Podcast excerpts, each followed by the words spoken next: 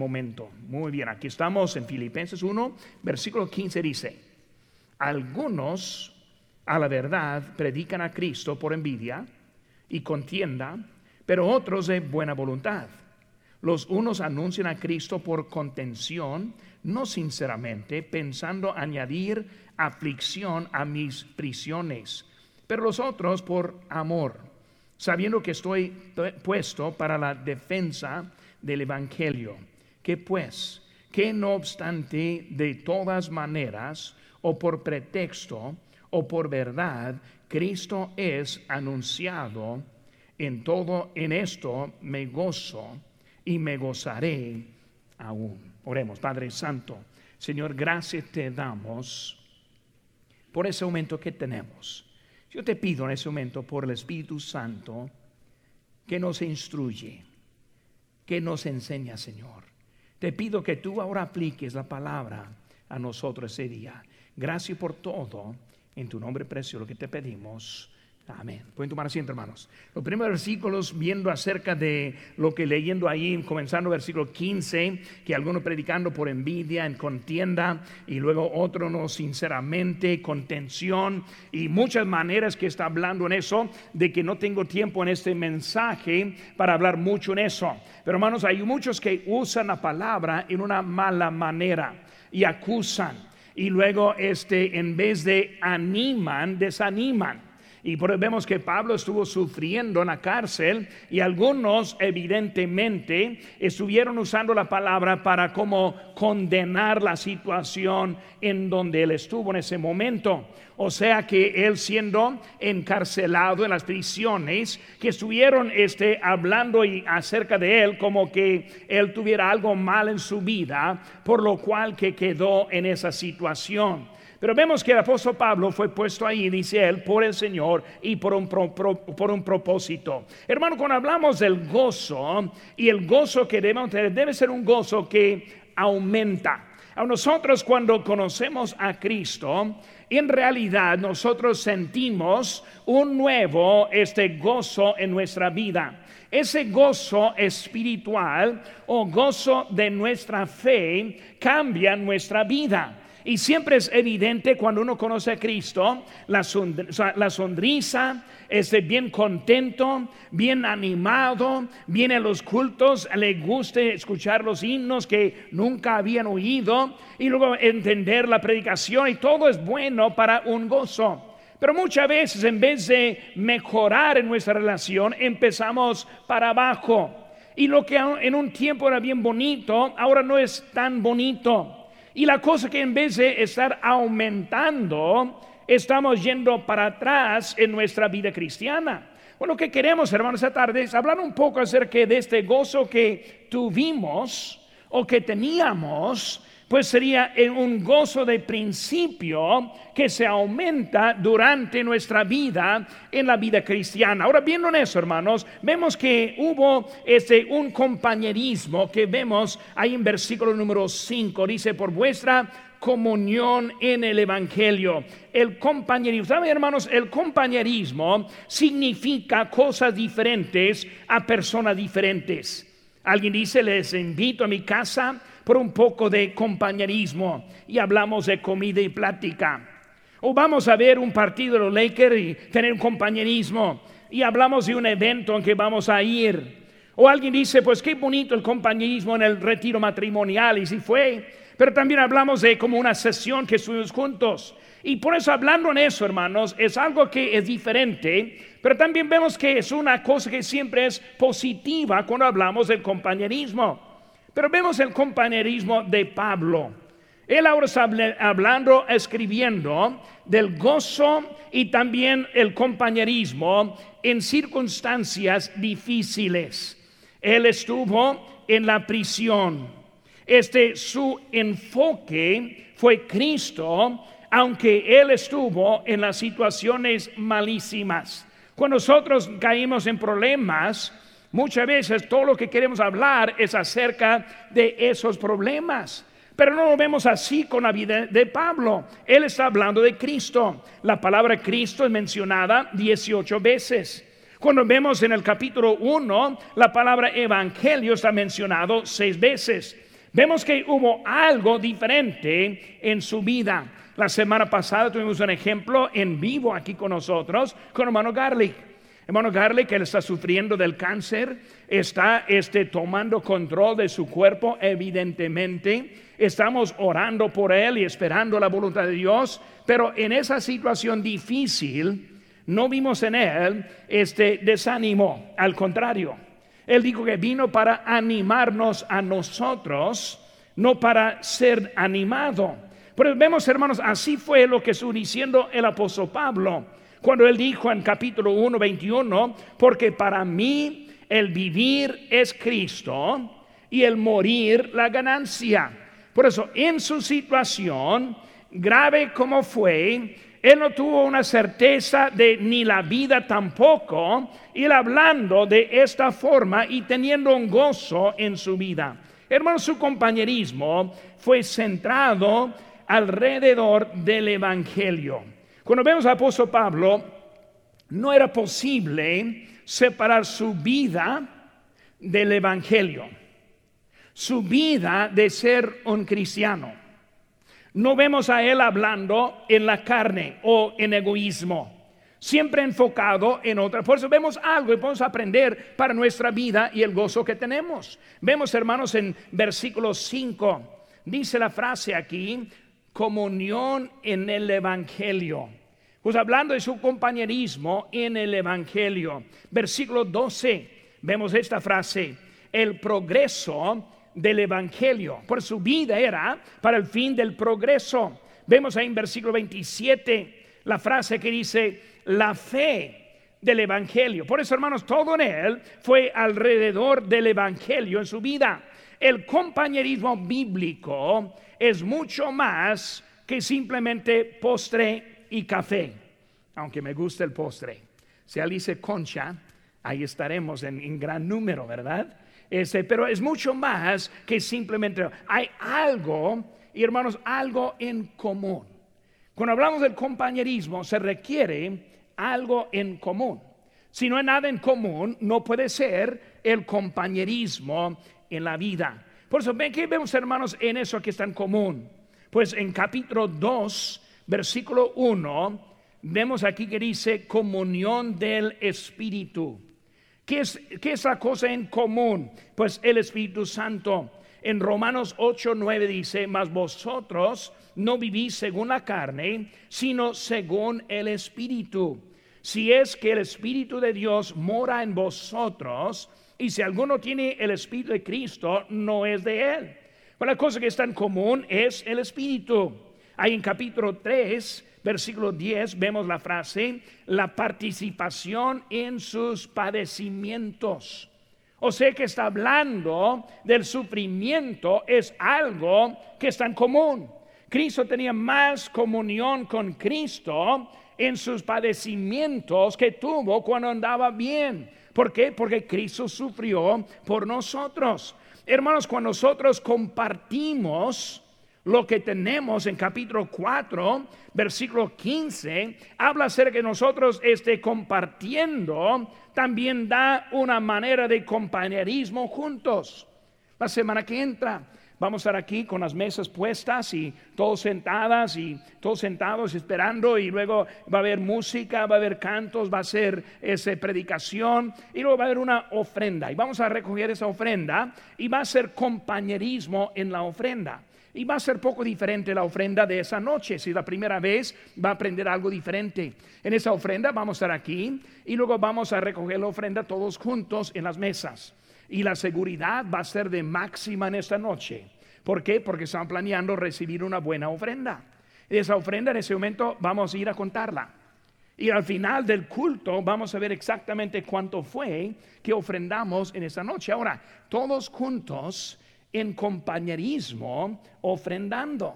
Y es algo que no es de uno o de otro, sino es de todos juntos en algo bien bonito. Pero vemos, hermanos, que este algo en eso. Vemos también, hermanos, el compartir. Compartimos nosotros en compañerismo. ¿Cómo compartimos? Compartimos en conversación.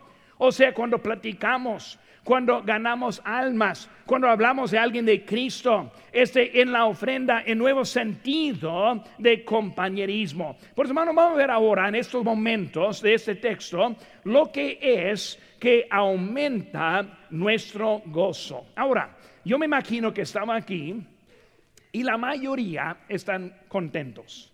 Lo veo en sus, en sus caras. No veo a nadie que está que se ve bien, enojado conmigo. Espérese, ahorita va, a estar más enojado, pero al momento no están enojados.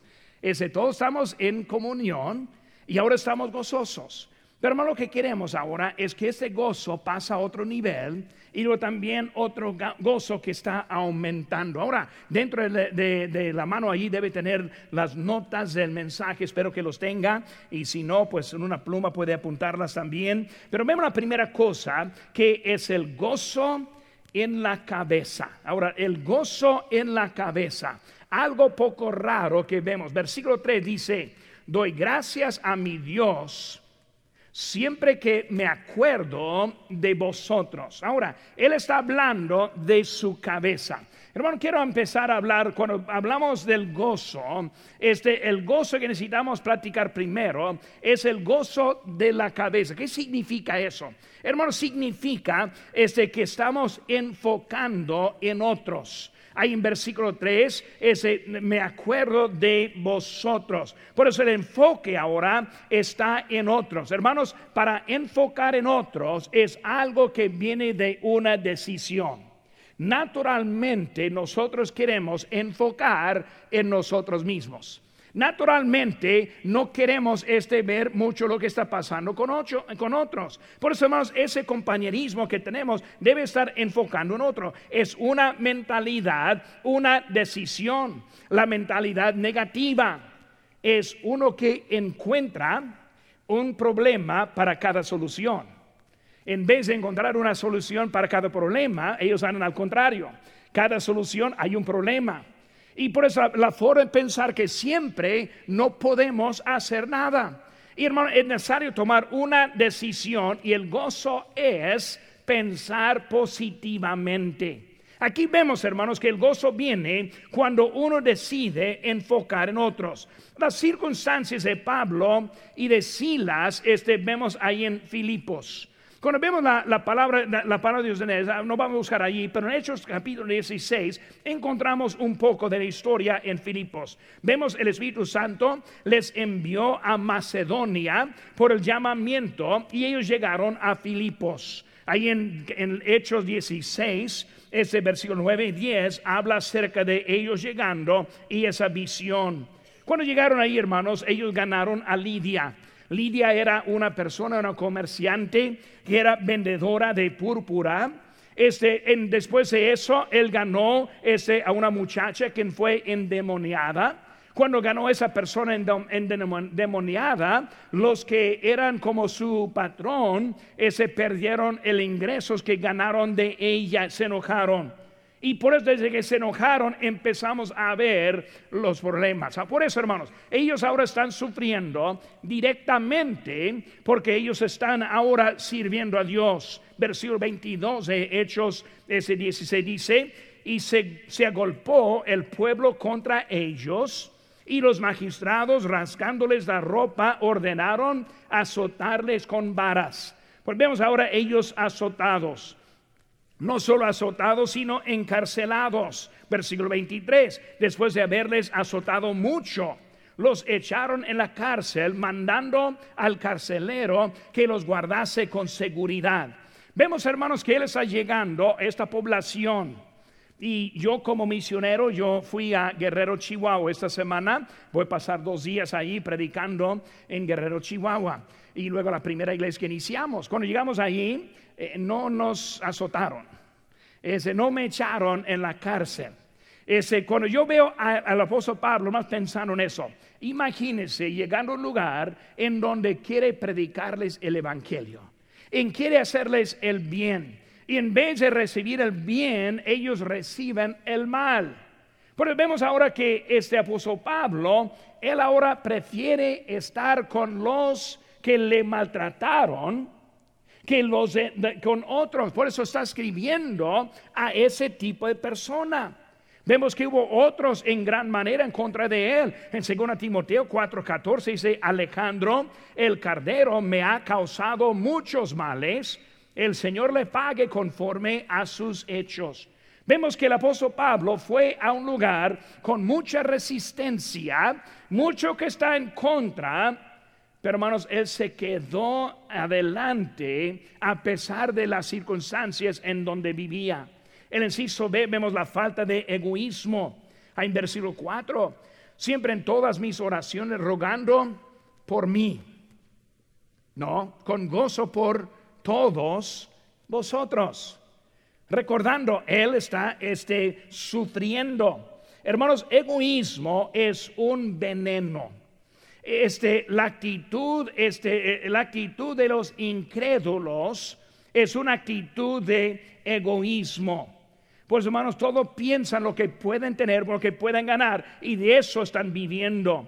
Nos vemos, hermanos, Romanos 3, versículo 10 dice, como está escrito, no hay justo ni aun uno. Así son los incrédulos. No hay quien entienda, no hay quien busque a Dios. Sepulcro abierto es su garganta con su lengua engañan, veneno de áspides hay debajo de sus labios. Vemos que está describiendo lo que es el incrédulo, pero tristemente a veces hay hasta los creyentes que viven de la misma manera. No están viviendo enfocados en otros. El egoísmo, hermano, produce la amargura, la depresión, la tristeza. Hermanos, cristiandad es el contrario del egoísmo. ¿Cómo vemos, hermanos, en eso? Primer ejemplo, vemos Dios. ¿Por qué de tal manera amó Dios al mundo que ha dado a su Hijo? ¿Para qué? Para que todas, toda esa gente puede ser salva. Porque vemos, hermanos, que Dios, Él hizo todo para otros. Cristo, Él no vino para servir, sino que vino para ser servido. Vemos que su manera, su vida fue de eso. Hermanos, nosotros en nuestra vida porque pensamos que somos diferentes. Si Dios dio, si Cristo dio, si el apóstol Pablo está dando, si los pobres de Macedonia están dando, si vemos en todo el Nuevo Testamento están ahora este, participando, ¿cómo es que pensamos que nosotros en nuestra época debemos vivir tan diferentes como los del Nuevo Testamento? Ahora, hermanos, para empezar, Doy gracias a Dios que nosotros vivimos bajo la persecución. Pero hermanos, cuidado, cuidado. El gobierno ya quiere quitar nuestra libertad como iglesia. Ya quiere controlar lo que sale de este púlpito. Ya quiere controlarlo como aconsejamos como iglesia. La libertad tal vez no va a ser como es de hoy en día. Mientras que la tenemos, la debemos usar Dios nos ha dado una, una vida con muchas bendiciones, por lo cual que podemos servir a Él. Vemos ahora, inciso C, la comunión económica, versículo 5, por vuestra comunión en el Evangelio desde el primer día hasta ahora. Por está hablando a los que estaban dando, y lo vemos más adelante cómo estaban dando. Hermano, una iglesia de Macedonia, y segunda eh, a Corintios 8, 1, dice, asimismo, hermanos, os hacemos saber la gracia de Dios que se ha dado a las iglesias de Macedonia. ¿Cuáles eran esas iglesias de Macedonia? En las iglesias de Tesalónica, también de Berea y también de Filipos. Por eso esa es una de las iglesias en que ellos subieron, este, sufriendo ese momento. Iglesia de sufrimiento, mismo texto en versículo 2, que en grande prueba de tribulación, como dijimos ahorita. Una iglesia que participó en las ofrendas. En capítulo 8, versículo 2 dice, la abundancia de su gozo su profunda pobreza abundaron en riquezas de su generosidad. Hermanos, ellos aprendieron la fuente del gozo. La fuente del gozo. El gozo no está basado en el carro del año. El gozo no está basado en un, juego nuevo para la sala. El gozo no está basado en mi esposa prepararme el desayuno a la mañana. El gozo está basado en Cristo Jesús. Pero nosotros en nuestra sociedad lo hemos volteado mucho Y por eso estamos perdiendo mucha bendición en nuestras vidas por falta de entender la cabeza. Debo entender lo que Dios me está diciendo. Hermanos, este eh, eh, no es algo que no, es lo que yo tengo, sino es lo que puedo dar. En Hechos 20 y 35 dice, en todo os he enseñado que trabajando así se debe ayudar a, los necesitados y recordar las palabras del Señor Jesús que dijo, más bienaventurado es dar que recibir. Vemos, hermanos, que el Señor está enseñándonos. Por eso, el gozo, hermanos, primeramente, el gozo en la lógica, la lógica, mi cabeza. Ahora estoy pensando, sí, pastor, lo veo. Sí, pastor, yo veo que algo diferente con la iglesia acá y con nosotros hoy en día mi mentalidad, yo no quiero, yo no quiero dar. Una persona me dijo hace pocas semanas, ese pastor, yo no puedo dar mi diezmo, ¿qué debo hacer? ¿Qué piensa que le dije? Ah, no necesita dar diezmo, no. Me preguntó, ¿me está preguntando? Sí, me está preguntando. ¿Quiere la respuesta? Sí, quiere la respuesta. Bueno, debe diezmar. Tampoco yo puedo. Hermanos, yo no, estoy hablando de algo de que mejora la vida como la vemos, sino es algo que Dios nos ha hecho y nos ha dado en nuestra vida. Él quiere bendecirnos. Él quiere usarnos por algo mucho más grande que nosotros ni podemos imaginar. Nos pensamos en el nivel de misiones. Sostenemos a los misioneros que van en muchas partes del mundo. Algunos misioneros tal vez me dicen que algunos no están haciendo buen trabajo, yo no sé. Pero yo sé que yo sé que algunos sí están haciendo buen trabajo.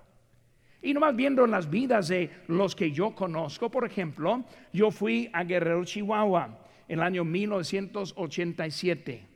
En ese pueblo, cuando yo hice la pregunta, ¿quién sabe en un grupo de como 150 personas en el aire libre, predicándoles, les hice la pregunta, ¿quién sabe qué es una Biblia? Ninguna mano se levantó. Y luego tal vez no me entienden, todavía no hablaba muy bien el español y hablemos por eso otra vez, es que una Biblia, ¿qué es una Biblia? Ni una palabra. Por, eso al final una viejita levantó la mano. Ella pensó que era un animal de la sierra. La Biblia, la palabra de Dios. Entramos donde no estaba el Evangelio. Y ahora hay una iglesia. Voy a ir esta semana, en esta semana, a predicar a los que están ahí en este día. Manos, la cosa es que si no hubiéramos ido a Guerrero, no habría esa iglesia hoy en día.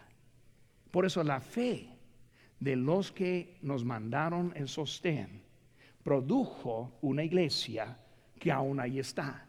Y esa iglesia ha iniciado ya otras iglesias y está siguiendo en la obra. Fuimos a Lomochi, Sinaloa, después de muchos años orando y tratando de convencer a alguien a ir a ese lugar, esa ciudad, y nadie fue. Y al final de 10 años de orando, Dios me envió a nosotros, mi, mi familia y yo, nos envió para cumplir la oración que estoy orando. Señor, envía a alguien. Bueno, tú eres. Y por eso yo fui para Los Mochis, otro lugar. Muchos que no conocían a Cristo. Y ahora hay muchos que conocen a Cristo.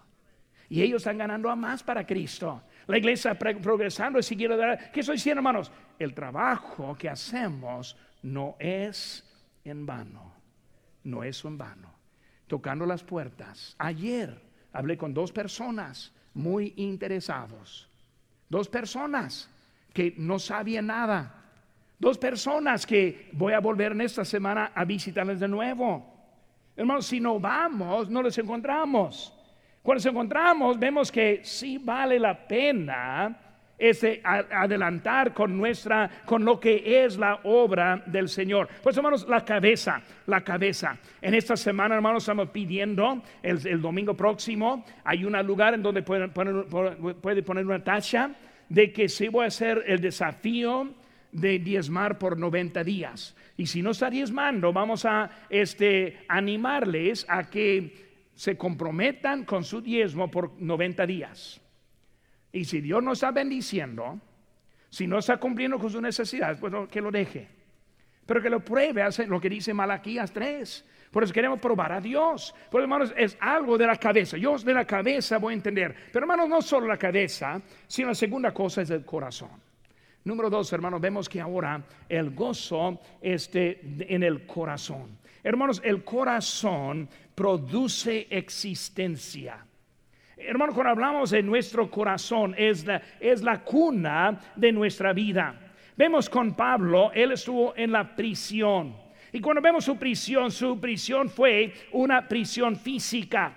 Pero también vemos ahí en Efesios 3:1, por esta causa yo, Pablo, prisionero de Cristo Jesús, por vosotros los gentiles. Pablo no vio su situación como prisionero físicamente, sino prisionero de Cristo. Por eso, hermanos, este, cuando hablamos de prisiones, vivimos bajo el mando, el mandato de Cristo. Él quiere que nosotros le obedezcamos a la vida. Por vemos él, este prisionero de Jesucristo. Vemos también que él dijo que es prisionero de nosotros. También es la prisión fue su existencia. Hermanos, cuando vemos eso, Él está llegando y su fidelidad que vemos a los hermanos, todos no eran fieles a Él.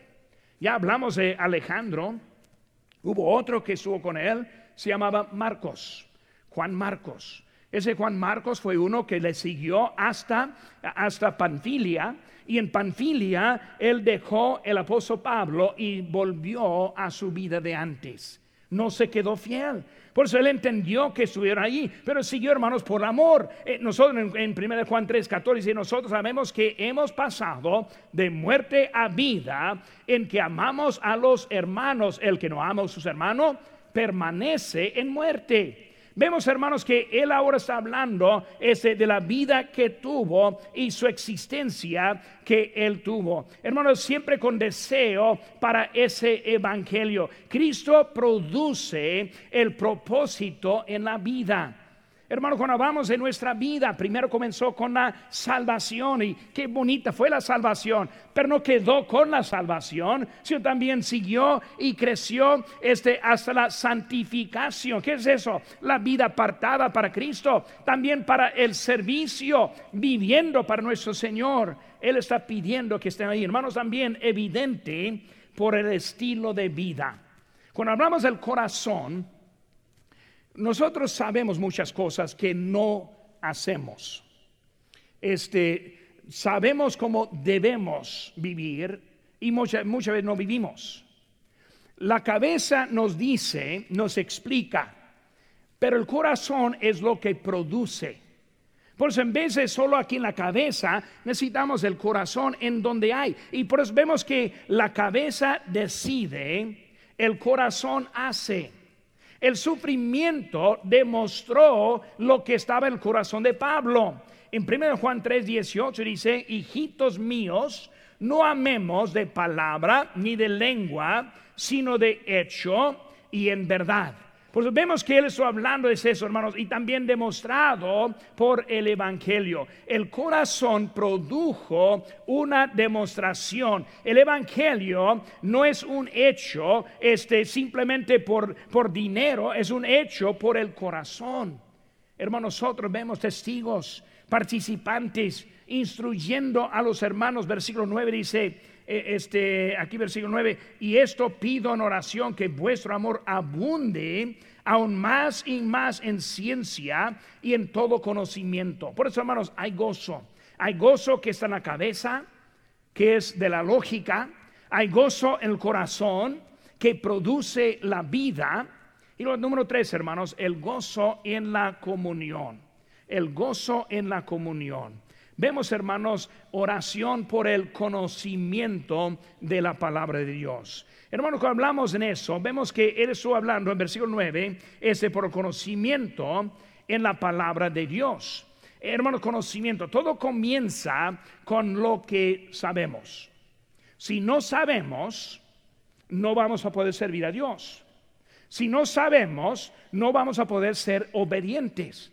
Por eso muchos viven la vida en ignorancia y muchos piensan que la ignorancia está bien, pero no está bien. Vean lo que dice David, hermanos, aquí en Hechos capítulo número 17, creo que lo tiene en sus notas, versículo 30 dice, Pero Dios, habiendo pasado por alto los tiempos de esta ignorancia, por eso, el tiempo de ignorancia ya pasó. ¿Qué es eso, hermanos? Antes del conocimiento. Ahora, Dios envió a Cristo. Cristo vino predicando Cristo fue la cruz del Calvario, Cristo resucitó, Cristo ascendió y ahora también ahora la iglesia siguió bajo los apóstoles y vemos que ahora la ignorancia ahora está acabando. Gente religiosa que, se, que adora en ignorancia, adora a veces las estatuas. Hay unos que adoran las estatuas. Cuando dice la Biblia, no tendrás dioses ajenos delante de mí.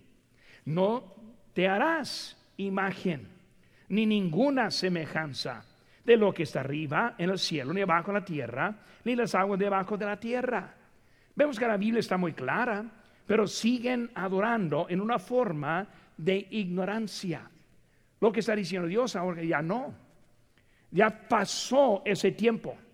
Ese tiempo de ignorancia ya no está. Vemos, hermanos, que la gente ignorante que sigue también los falsos profetas.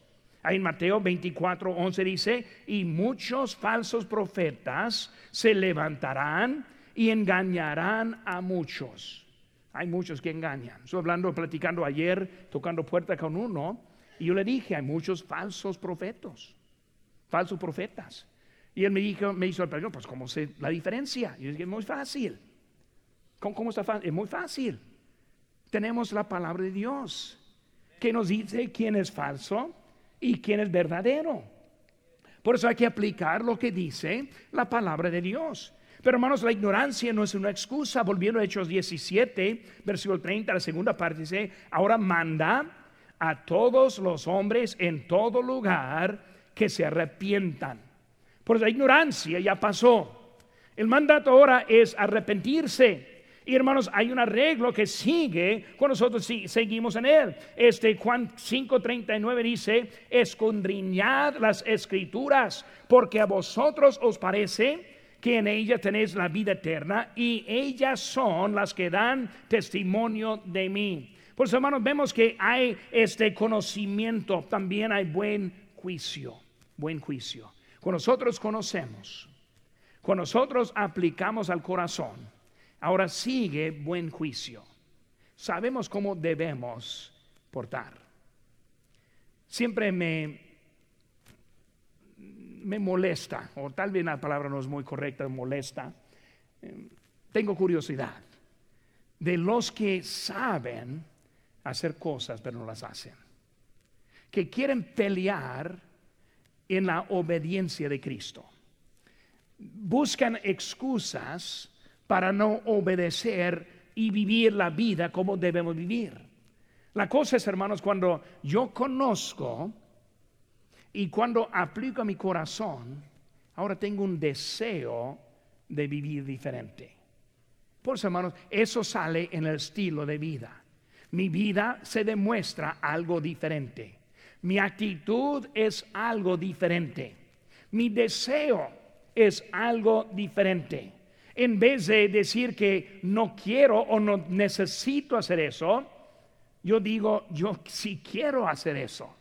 Yo sí quiero participar. Yo sí quiero este, vivir la vida cristiana. Eh, yo muchas veces no lo hago simplemente por debilidad, no por deseo. Mi deseo es servir a Dios. Por eso hay una, una oración eh, este, en el conocimiento, pero también hermanos, inciso B, oración por el crecimiento en la obediencia de Dios. Hermanos, ahí en versículo 10 dice, para que lo, este, para que lo probéis lo mejor, a fin de que seáis sinceros y irreprensibles para el día de Cristo. Hermanos, debemos tener una, e, e, ese, un crecimiento en la obediencia de nuestro Dios. Hermano, nuestra vida debe ser una vida de crecimiento. Aceptamos a Cristo, experimentamos un gozo, y ahora empezamos paso por paso adelante en la vida cristiana. Y cada paso me llega más cerca de Él. Hermanos, cada paso nos está llegando más cerca del cielo. Pero el final de esta vida es el cielo. Por eso cada paso es a llegarnos más cerca de Él. Es el crecimiento que debe ser nuestra iglesia. Por eso probar lo que es lo mejor. Mes de mayordomía. Ya hemos hablado mucho en eso y vamos a estar terminando el mes, que, digo, la semana que entra. Pero cuando hablamos de mayordomía, es algo que yo entiendo que mi vida pertenece a Él. Por, por eso estamos aquí en ese momento. Que mi, lo que tengo es de Él. Yo, yo quiero ganar almas. ¿Por qué? Porque soy de Él. Yo quiero ofrendar. ¿Por qué? Porque soy de Él. Pues todo lo que yo hago es porque Él es el dueño. Yo solo el administrador con lo que Él me da. Hermanos, un día no vamos a tener la salud. Yo he hablado con ancianos que me han dicho, hermano, ojalá que cuando yo fuera un joven hubiera servido a Dios. No la serví. Y ahora me dice que tiene ganas ahora de servir a Dios. No quiero hablar triste, pero hermano, esa barca ya se fue. La, salud ya no está. Ya no puede hacer esas cosas. Es puro deseo, pero nada más. Nosotros tenemos el momento en que podemos este, este seguir adelante, el conocimiento. Dice en Mateo 11, 29, llevad mi yugo sobre vosotros y aprended de mí, que soy manso y humilde de corazón, y hallaréis descanso para vuestras almas. Muy curioso ese texto. Abre unas cositas. ¿Qué es el yugo? El yugo es lo que ponen sobre un animal para controlarlo. Y luego para conectar un carro, un arado, algo para que él trabaje. Es el yugo es para controlarlo y para dominarlo y para que él haga un trabajo. Pero vemos aquí que está hablando del yugo. El yugo es para otra cosa en Cristo. El yugo es para aprender. Dice es manso, humilde. Vemos también otra cosa, dice descanso. No pone un yugo en un animal para descansarlo. Lo pone para trabajarlo.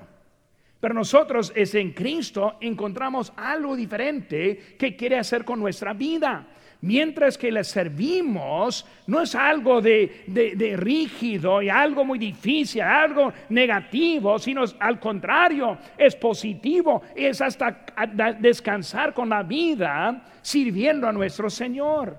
Obediencia. Primero Juan 5.3 dice, pues este es el amor a Dios, que guardemos sus mandamientos. Y sus mandamientos no son gravosos. Otra vez vemos lo mismo él está diciendo que le obedezcamos, pero está fácil. Siempre uso el ejemplo con mis hijos.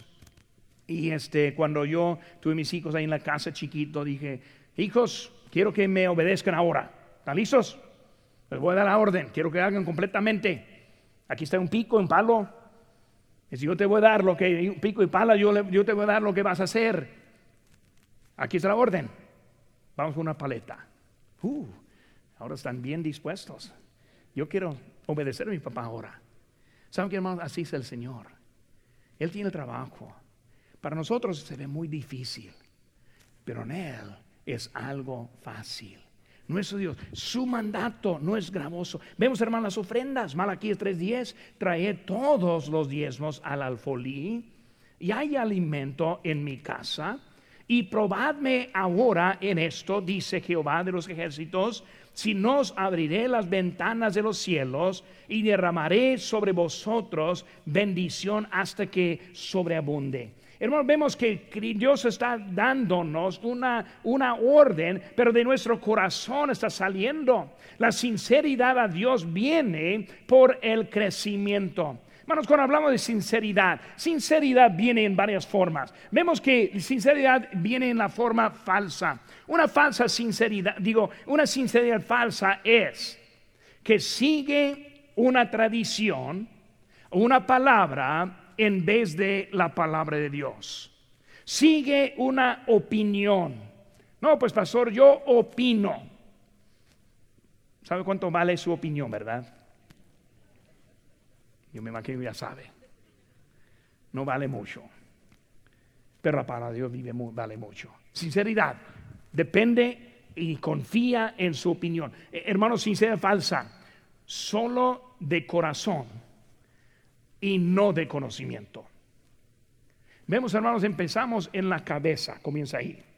Si no sabemos, no podemos obedecer. Hay muchos sin conocimiento quieren obedecer y encuentran una sinceridad falsa porque no está basada su sinceridad en la palabra de Dios o que viene del conocimiento. Es una sinceridad falsa, pues son sinceros, pero están, están equivocados. Este, los perezosos no quieren saber.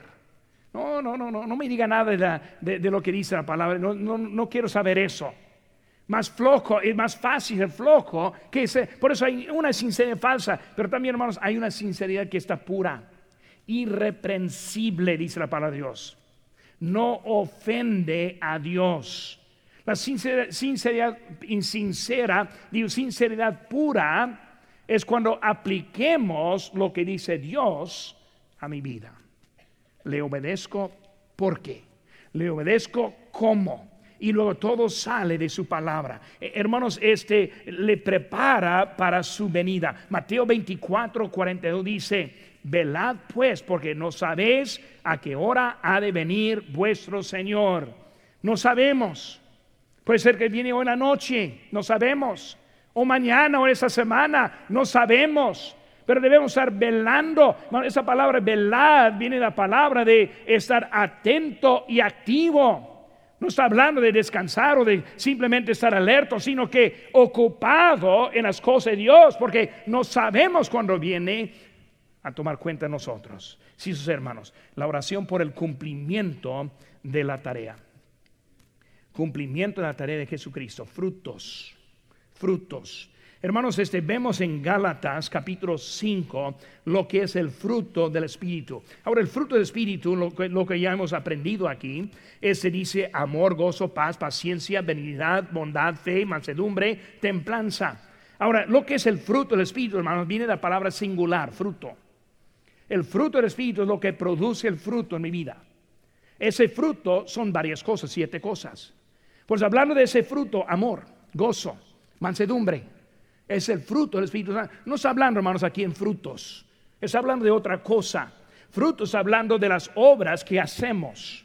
Romanos 1.13 dice, pero no quiero, hermanos, que ignoréis que muchas veces me, me he propuesto ir a vosotros, pero hasta ahora he sido sorbado para tener también entre vosotros algún fruto, como entre los demás gentiles. Ese fruto que está hablando es el tipo de fruto de una obra, lo que hace viene de la idea de multiplicación. cuando hablamos de fruto, fruta, hablamos que tiene semilla que se multiplica. Y hermano, así es lo que está hablando en nuestra vida ocupamos para hacer algo y multiplicarlo para nosotros. En, en, en, Hebreos 13, 15 dice, así que ofrezcamos siempre a Dios por medio de Él sacrificio, alabanza, es decir, fruto de labios que confiesan su nombre. Pues hermanos, el fruto es el, el hecho que estamos llevando al Señor. Y lo dice llenos aquí no solo poseer, sino ser llenos. Más que una sola cosa, sino muchas cosas. Conocer para crecer, conocer para cumplir y para aumentar nuestra vida. Colosenses 1.10 dice, para que andéis como es digno del Señor, agradándole en todo, llevando fruto en toda buena obra. Solo hermanos, no solo en eso, cuando hablamos de cumplimiento, en que en la justicia ese tipo de fruto, justicia, lo que es bueno, lo que edifica, lo que eleva, lo que no baja. nuestro fruto debe ser algo que anima y motiva. Cuando nosotros escribimos algo en Facebook, cuando nosotros hablamos con otros, debemos, no debemos andar criticando unos a otros, sino elevando y lo prefiriendo a unos a otros. Es la justicia que está buscando. Romanos 6, 22 dice, más ahora que habéis sido librados del pecado, hechos siervo de Dios, tenéis por vuestro fruto la santificación y como fin la vida eterna. Tenemos una vida, hermanos, que el Señor nos ha dado, ese para nosotros hoy en día. Princeroso, hermanos, ese momento. Vamos a terminar en una invitación esta mañana, esta tarde. El gozo. El gozo que aumenta. Primeramente es un gozo que comienza en la cabeza el conocimiento.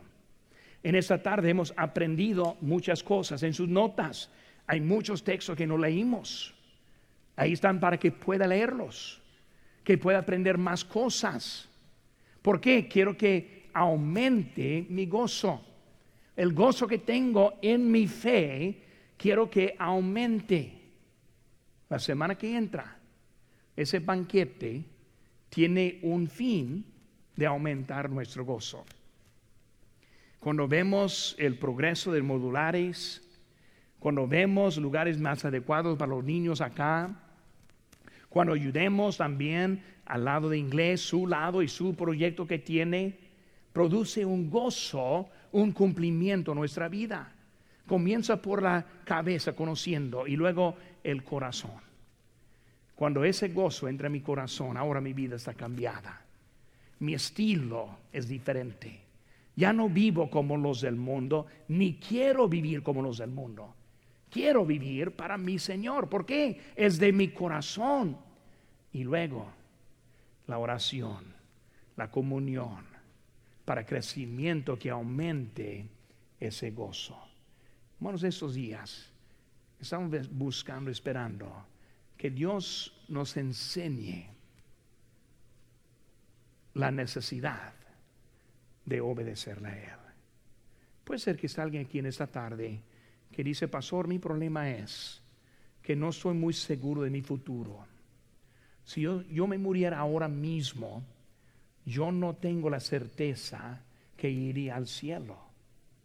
En esta noche, mi primera necesidad es conocer a Cristo. Si habrá alguien aquí en esta tarde que dice, pastor, ore por mí. Dios tocó a mi corazón. No estoy seguro si soy salvo o no, pero estoy interesado. Habrá alguien sí que levantando la mano dice, pastor, ore por mí. No soy seguro mi salvación, pero sí estoy interesado. ¿Habrá alguien así? Nadie está viendo, no tenga vergüenza. Levanta la mano, ¿habrá alguien así? Segundo, tal vez alguien que dice, pastor, Dios toca mi corazón. Quiero que aumente mi gozo. Quiero aprender cómo obedecer para encontrar mayor gozo en mi propia vida. Pero en ese momento Dios sí tocó a mi corazón. Si está así en esta tarde, déjeme hacer una oración por usted, levantando la mano, pastor, ore por mí, Dios le bendiga, Dios le bendiga, Dios le bendiga. Muchas manos levantadas. ¿Habrá alguien más? Levante la mano. Pueden bajar las manos.